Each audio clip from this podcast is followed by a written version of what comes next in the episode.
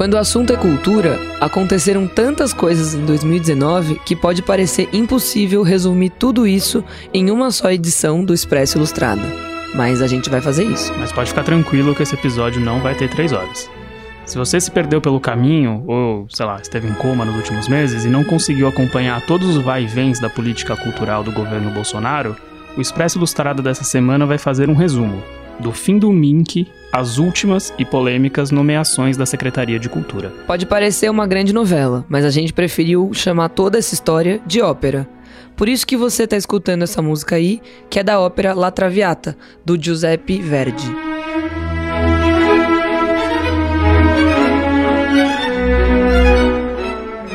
Aliás, como La Traviata é dividida em uma introdução e três atos, vamos contar o desenrolar da política cultural do governo desse jeito também. Mas antes eu quero lembrar que o Expresso Ilustrada tem episódios novos todas as quintas, às quatro da tarde, em todos os aplicativos e plataformas. A edição é sempre do Renan Suquevicius, e a execução de La Traviata que você está escutando é da Orquestra Sinfônica e do Coral Lírico de Minas Gerais.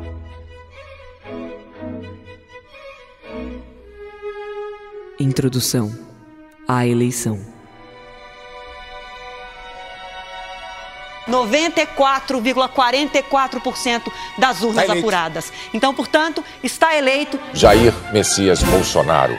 Presidente, muito boa noite. Como as pesquisas indicavam, a vantagem dele se manteve em 11 pontos percentuais. Fernando Haddad, do PT, alcança compareceram às 44. sessões de votação como protagonistas da festa maior Com a eleição de Jair Messias Bolsonaro à presidência em 2018, logo começou um burburinho sobre o que ele faria com o Ministério da Cultura. Vale lembrar que Michel Temer já havia tentado acabar com a pasta, mas sofreu uma grande pressão do setor e acabou voltando atrás. Ainda no fim de 2018, o Bolsonaro anunciou que o MINC seria extinto e transformado em uma secretaria ligada ao Ministério da Cidadania, que ficaria sob o comando de Osmar Terra. Na época, o Terra deu início à sua gestão afirmando que não conhecia nada sobre cultura e arrematou.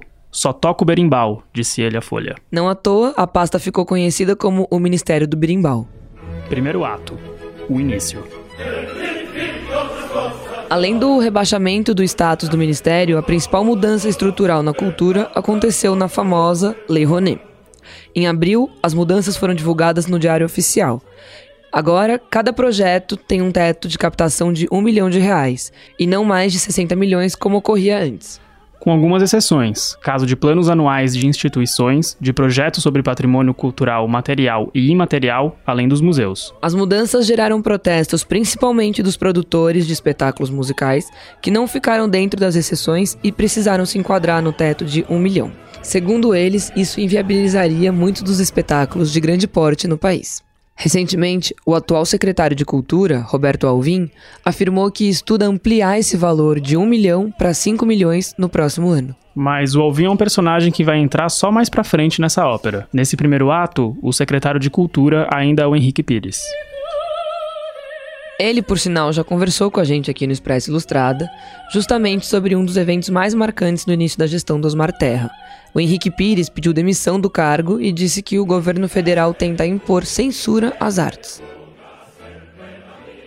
se tu cria um estado de um- uma expectativa de que existe censura, começa a acontecer um subproduto da censura que é tão ruim quanto era, que é a questão da autocensura.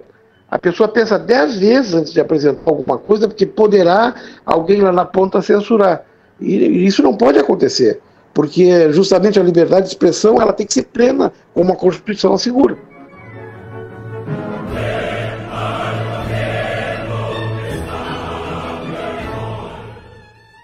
Isso que você acabou de ouvir é a entrevista do Henrique Pires aqui pro Expresso, em agosto, falando sobre censura. Mas esse tema é tão extenso que ele é o assunto do nosso próximo ato. Segundo ato, a censura.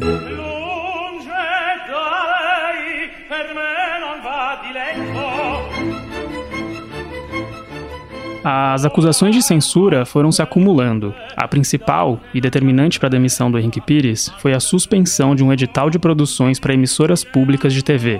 Entre as categorias desse edital estava uma específica para séries com temática LGBT.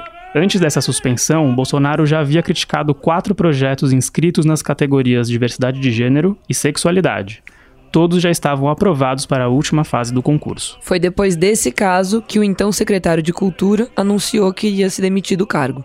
Em entrevista à Folha, ele disse que não admitia que o governo colocasse filtros na cultura. Mas acusações de censura foram se avolumando. O presidente, por exemplo, ameaçou extinguir a Ancine se a agência não pudesse ter filtros. A pedido de Bolsonaro, o presidente do Banco do Brasil também demitiu um diretor do banco e mandou retirar do ar uma campanha publicitária voltada ao público jovem com atores que representavam a diversidade racial e sexual. Não, pro outro.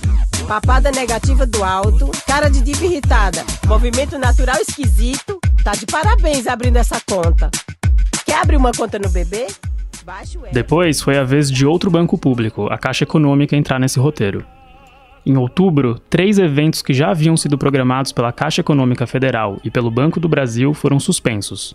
Em comum, todos abordavam assuntos que têm desagradado os simpatizantes de Jair Bolsonaro, incluindo temáticas LGBT e críticas ao período militar. A unidade da Caixa Cultural no Rio de Janeiro também cancelou o patrocínio de dois projetos que já haviam sido aprovados em um edital. Um deles foi a mostra da cineasta Dorothy Asner, que discutia temas feministas e homossexualidade. Depois, um ciclo de palestras sobre democracia, história, ciência e ambiente também foi suspenso pela empresa. Até que o repórter da Ilustrada, o Gustavo Fiorati, publicou uma reportagem revelando que a Caixa Econômica tinha criado um sistema de censura prévia a projetos vinculados a seus centros culturais em todo o país. Novas regras implementadas nesse ano exigem que detalhes do posicionamento político dos artistas, um comportamento deles nas redes sociais e outros pontos sobre suas obras sejam registrados em relatórios internos. Toda a papelada é avaliada pela estatal antes que seja dada autorização para que peças de teatro, ciclos de debates e exposições já aprovadas em editais entrem em cartaz. O Gustavo Fiorati está aqui hoje com a gente no estúdio tudo bem, Guga? Tudo bom. Como que você descobriu essa, sei lá, esse sistema de censura prévia da Caixa? Bom, já tinha sinais, né, de que alguma coisa de estranho estava acontecendo por causa do cancelamento das peças, né? Duas peças tinham sido canceladas já, né, de uma maneira que a, a explicação para ela não era não era razoável, né, para esses cancelamentos, que foi a peça Abraço em Recife e a peça Gritos na, em Brasília, né. Você tem, por exemplo, o caso de, da, da peça Abraço, que ela a, a caixa diz que ela foi cancelada porque durante um bate-papo depois da estreia da peça, os artistas fizeram algum tipo de declaração que prejudicava a própria Caixa e que no contrato para exibirem a peça no, na, e serem patrocinados pela Caixa existia uma cláusula em que eles não poderiam prejudicar a imagem do patrocinador. Só que eles não dizem o que, que eles disseram a gente questionou eles, a gente perguntou o que, que eles disseram exatamente que provocou essa interrupção, né? Que foi o cancelamento da peça. E eles, até hoje, eles não disseram pra gente o que exatamente é, foi dito. E os artistas, quando a gente pergunta para eles, eles também dizem que eles não podem dizer o que eles disseram naquela ocasião, porque o contrato deles pode prejudicá-los, pode vir a gerar uma ação, alguma coisa assim. Eu comecei a procurar pelos funcionários, achava que quem saberia a resposta para isso seriam as pessoas envolvidas né, na seleção da, da, dos projetos. Os projetos que estavam passando por cancelamento, tinham esses, tinham outros também, teve uma mostra no Rio de Janeiro de cinema também que foi cancelado. Eles já tinham passado num edital, eles já tinham sido aprovados. É mais estranho ainda você ter né, um, um projeto que já passou por uma etapa de seleção ser cancelado. Isso se juntou, né, se somou a todos os, os outros estranhamentos que estavam acontecendo, que eram estranhamentos reportados muitas vezes pelos próprios artistas, né, ou pelas pessoas que organizavam uma mostra, ou enfim. Então eu comecei a procurar pelos funcionários, pelos funcionários que participavam desse processo seletivo. E, é, num primeiro momento, foi bem difícil, assim, entrar em contato com eles, porque todos eles têm medo de serem demitidos, né? Assim, é um, é um tipo de relação que o, empregado de uma, de uma estatal não deve passar, né, para jornalistas.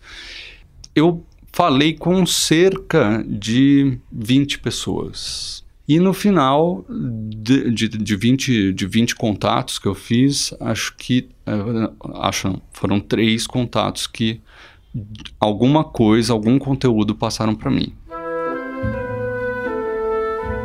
Tinham uns relatórios internos, né? O que, que tinha neles? O que, que eles diziam? Um, uma das fontes me passou esse relatório. Tinha um ponto específico que levantou a questão da censura, que era um item que era possíveis pontos polêmicos. E nesse item, os funcionários deveriam reportar conteúdos que fossem considerados polêmicos e mal vistos pela própria gestão. Eh, são conteúdos que desde 2017 estão causando um incômodo para grupos conservadores, que são basicamente temas relacionados à sexualidade, às questões de gênero, e a ditadura. Né? Além disso, o relatório pedia para que esses funcionários reportassem conteúdos publicados pelos artistas que passavam pela seleção da Caixa nas redes sociais. Ou seja, esses funcionários tinham que fazer um levantamento de críticas ao governo que esses artistas teriam feito no passado, ao governo Bolsonaro especificamente. E você procurou esses artistas? Que, que, como que eles reagiram a esse sistema do banco? O contato com os artistas foi anterior né, a, a essa apuração específica. Eles reportavam é, estranhamentos, basicamente. Ninguém tinha é, cravado, ninguém tinha sensação. É, existia uma sensação de, de que havia censura, mas era difícil é, cravar isso porque as estatais falavam o contrário, falavam que não, os cancelamentos derivavam de é, análises mais técnicas do que análises sobre temas específicos. Ao mesmo tempo, você tinha o Bolsonaro concedendo entrevistas e falando que sim, que ele queria um filtro nas, nas empresas e na, nos órgãos responsáveis por patrocínios culturais. Você tem, por exemplo, o diretor do Doador, os artistas do Doador, falando que eles apresentaram duas peças em Brasília, eles iam apresentar um, um conteúdo de repertório que é, incluía alguns espetáculos de repertório deles e os questionamentos foram direcionados a uma peça específica que retratava a vida de uma travesti. As, não houve questionamento sobre as outras peças, entendeu? Então, esse tipo de estranhamento era um indício de que havia um, havia um processo de censura lá dentro. E a Caixa, ela admitiu que estaria praticando censura? Não, a Caixa não admitiu. A última resposta que a gente obteve deles foi de que os, o, os critérios para a seleção continuavam sendo técnicos, o talento do artista, coisas parecidas.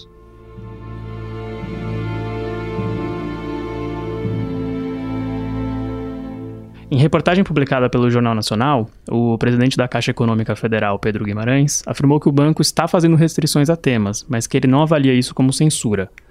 Guimarães falou que as seleções feitas nesse ano têm contratos normais. Terceiro ato, a mudança.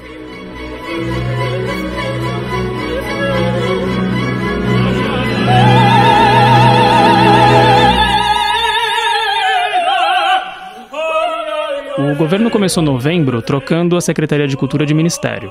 Ela saiu da cidadania e, consequentemente, do guarda-chuva do Osmar Terra e foi para o Ministério do Turismo, que é comandado por Marcelo Álvaro Antônio, denunciado pelo Ministério Público de Minas Gerais por suspeita no envolvimento de um esquema de candidaturas de laranjas do PSL.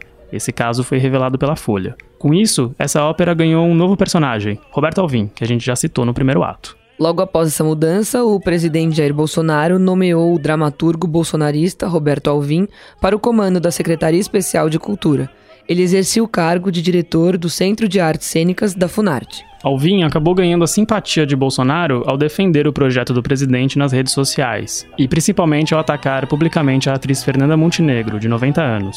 Na época, ele disse sentir desprezo por ela e a chamou de mentirosa e de sórdida. Após assumir a secretaria, Alvin logo pôs início um processo de mudança profunda na cultura. chegaram ao governo novos nomes responsáveis por áreas como promoção de diversidade cultural, fomento e incentivo à cultura e economia criativa. O Alvin trocou também o comando do audiovisual, da Fundação Palmares, da Biblioteca Nacional e da Funarte.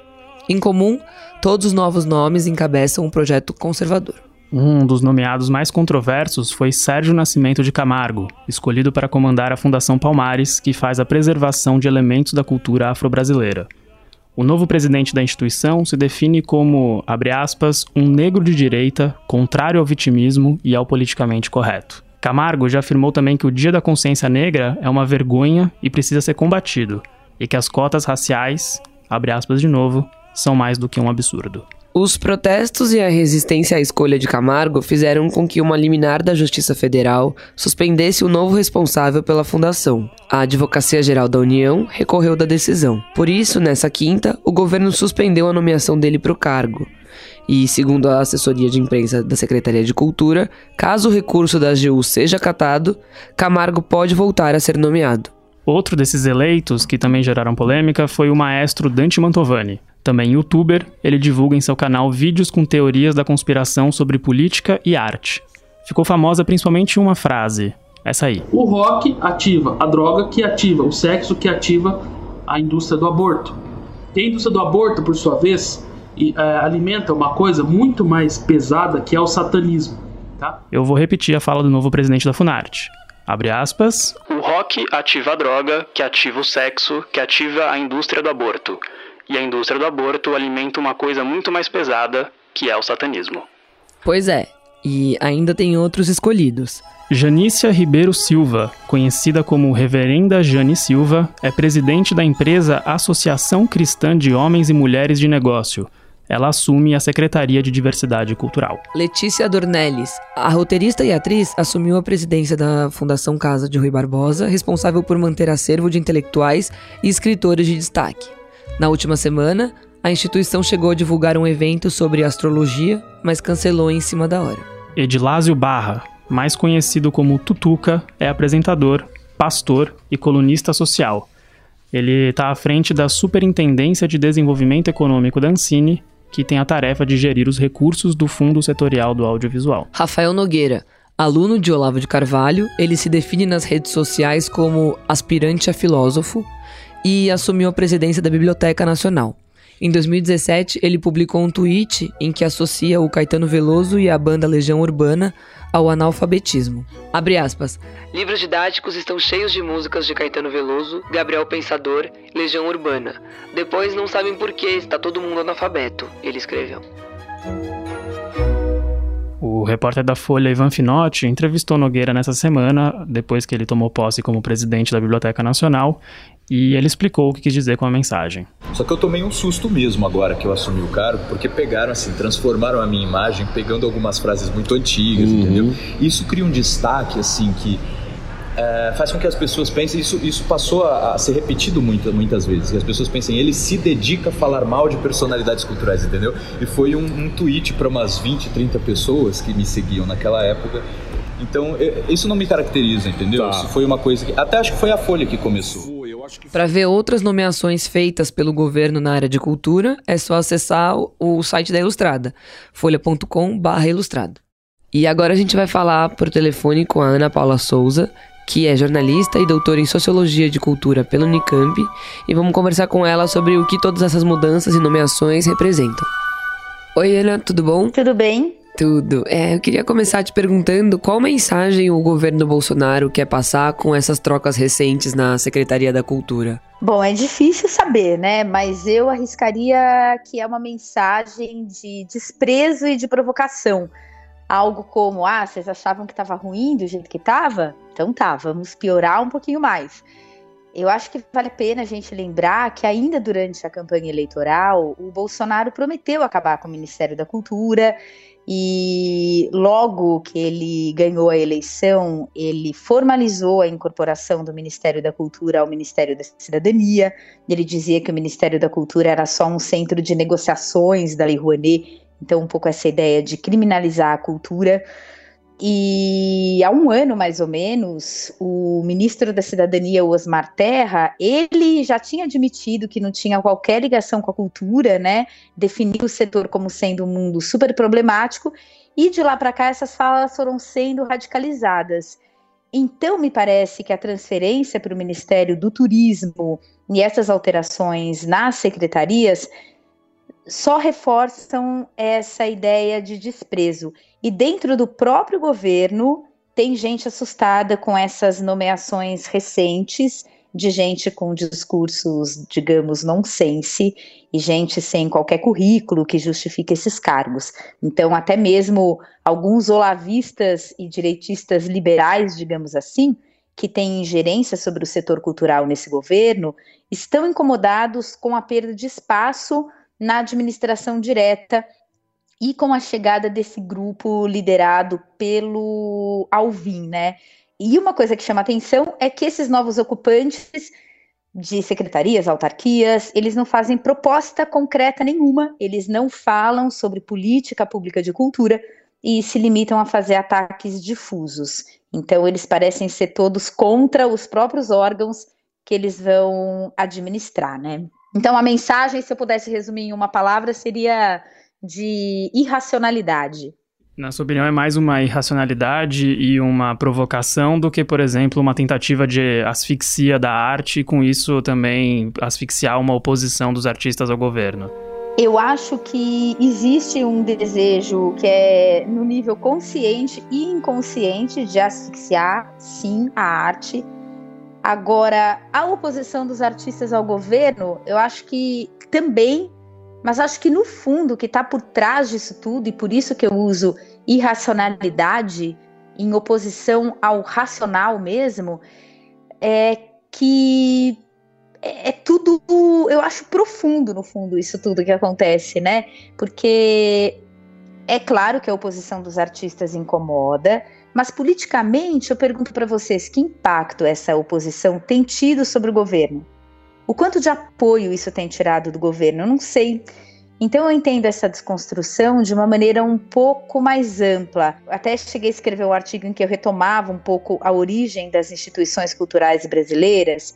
E na origem dessas instituições que estão sendo agora destruídas, a gente tinha um projeto de país então a gente entendia que a cultura era algo fundamental para a construção da cidadania, da nação, de nós mesmos, né?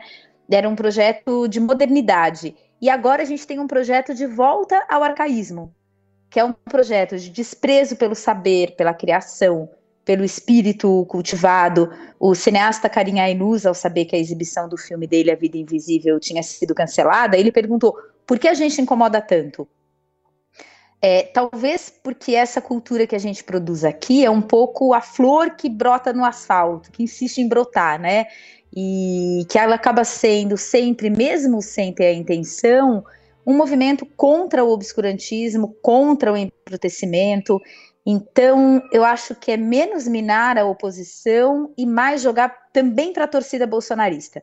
Porque uma coisa que a gente não pode negar nessa conversa é que as pessoas que chegaram ao poder, elas acreditam de fato que a cultura brasileira foi instrumentalizada pelo PT e que a gente vivia um esquerdismo na cultura, que propagava, valores que para eles são inaceitáveis. E eles agora querem impor os valores deles, querem impor a sua visão de mundo, por crença e também por revanchismo. Acho que as falas do Roberto Alvim, que é hoje o secretário de Cultura, são puro revanchismo, né? e existe esse ódio. Então, desconstruir a estrutura institucional é sim uma forma eficaz de desequilibrar todo o ecossistema e aí sim corremos risco de passar por essa asfixia, para usar a palavra que, que, que você colocou na pergunta. E Ana, qual é o impacto específico disso tudo no audiovisual? De fato, o audiovisual é o setor nesse momento atingido de maneira mais violenta. E, pelo bem da verdade, eu acho sempre importante lembrar que a crise na Agência Nacional de Cinema antecede o governo Bolsonaro. Muita gente não gosta de falar sobre isso, mais gente ainda não quer ouvir isso, mas a verdade é que a agência vinha vivendo uma série de conflitos internos uma série de dificuldades administrativas que tornaram todo esse quadro muito mais complicado. Isso desde quando, mais ou menos? O primeiro relatório do TCU é de 2017. 2017 é também o ano em que Manuel Rangel, que foi diretor-presidente da agência por vários anos, saiu. E tem o início do governo Temer, o Sérgio Saleitão vira ministro da Cultura e começa a haver uma disputa interna na Ancine. E aí, esse atual governo, que já tem toda a antipatia do mundo pelo cinema nacional, ele recebe de bandeja um relatório pesado do Tribunal de Contas da União. E no meio desse ano, ele vê o diretor-presidente da agência ser afastado por uma decisão judicial, né? Então, acho que aí estava dado caldo para esse desastre que, que a gente está vivendo nesse momento. Agora, o que a gente viveu nos últimos dias, aí eu acho realmente surreal. E antes da gente começar essa conversa, eu soube que a secretária do audiovisual, a Catiane Gouveia, já foi tirada do cargo depois de algumas ideias esdrúxulas e inaceitáveis que ela estava tendo, né? O impacto é terrível, é grande. Algumas empresas, se os processos internos não andarem na Ancine e se o fundo setorial do audiovisual não for liberado, vão fechar a partir do ano que vem. É lamentável, é triste a gente estar vivendo isso. Para mim, parece óbvio que um novo governo pode mudar uma política em curso, né? Ele pode rever as escolhas anteriores, mas não é isso que está acontecendo. Simplesmente está tudo parado, a Ancine vai morrer por inanição se continuarmos assim. A minha esperança é que o novo comitê gestor do Fundo Setorial do Audiovisual, que foi nomeado, consiga destravar algumas coisas. Mas ainda que isso aconteça, a gente está em péssimos lençóis. A agência tem três das quatro diretorias vagas e eu até me pergunto quem, em sã consciência, vai topar ir para a Ancine nesse momento. E sem diretoria a agência não anda. Então, o impacto é grande e é de todas as ordens: econômica, social, psicológica, estética. O setor vai sobreviver, como sempre aconteceu ao longo da história, mas muita gente e muita empresa vai quebrar ao longo desse caminho.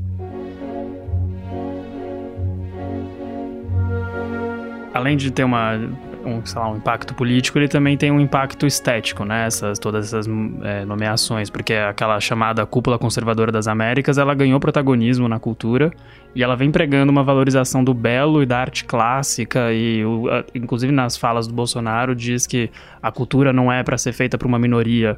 É, qual é o impacto na estética artística do Brasil a partir, depois de todas essas nomeações? Acho difícil a gente falar sobre isso, porque você vê a própria Catiane assumiu e logo foi tirada do cargo.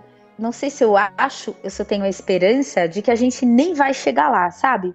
Que essas pessoas que estão falando essas barbaridades não chegarão a produzir. Até me pergunto o que elas produziram até aqui.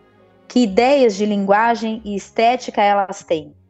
A gente vai ter uma dúzia de coisas inúteis sendo produzidas com o apoio dessa cúpula, talvez, mas isso tudo vai ficar no rodapé da história.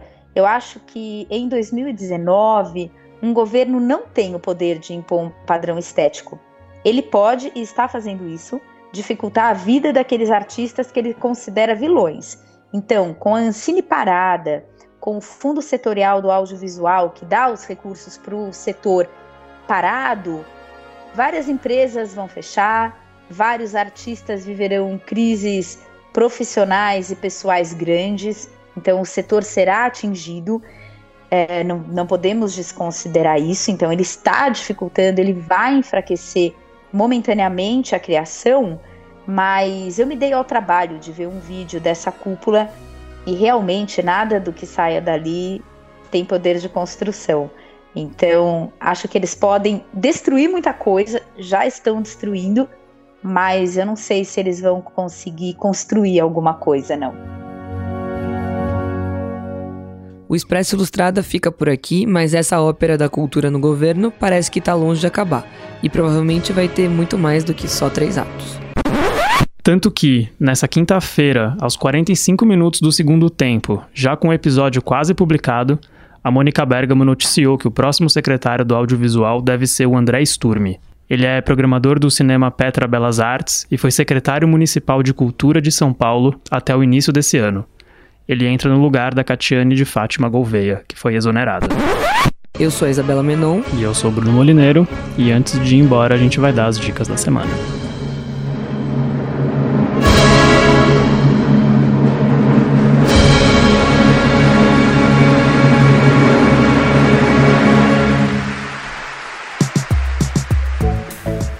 E a minha dica é a ópera O Peru de Natal, do Leonardo Martinelli, que vai ter a estreia mundial neste sábado e domingo, dia 14 e 15, no Teatro São Pedro, aqui em São Paulo. Os ingressos custam 30 reais.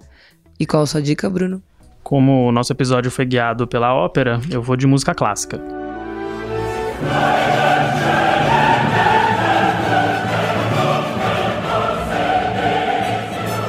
Hoje, quinta-feira, dia 12 de dezembro, a OSESP toca a Nona Sinfonia de Beethoven na Sala São Paulo.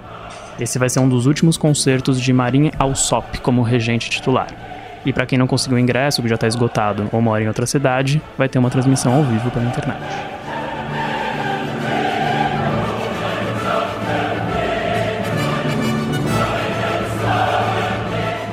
Mais dicas culturais de São Paulo estão no site do guia, folha.com.br guia, e a gente se vê na semana que vem. Até mais!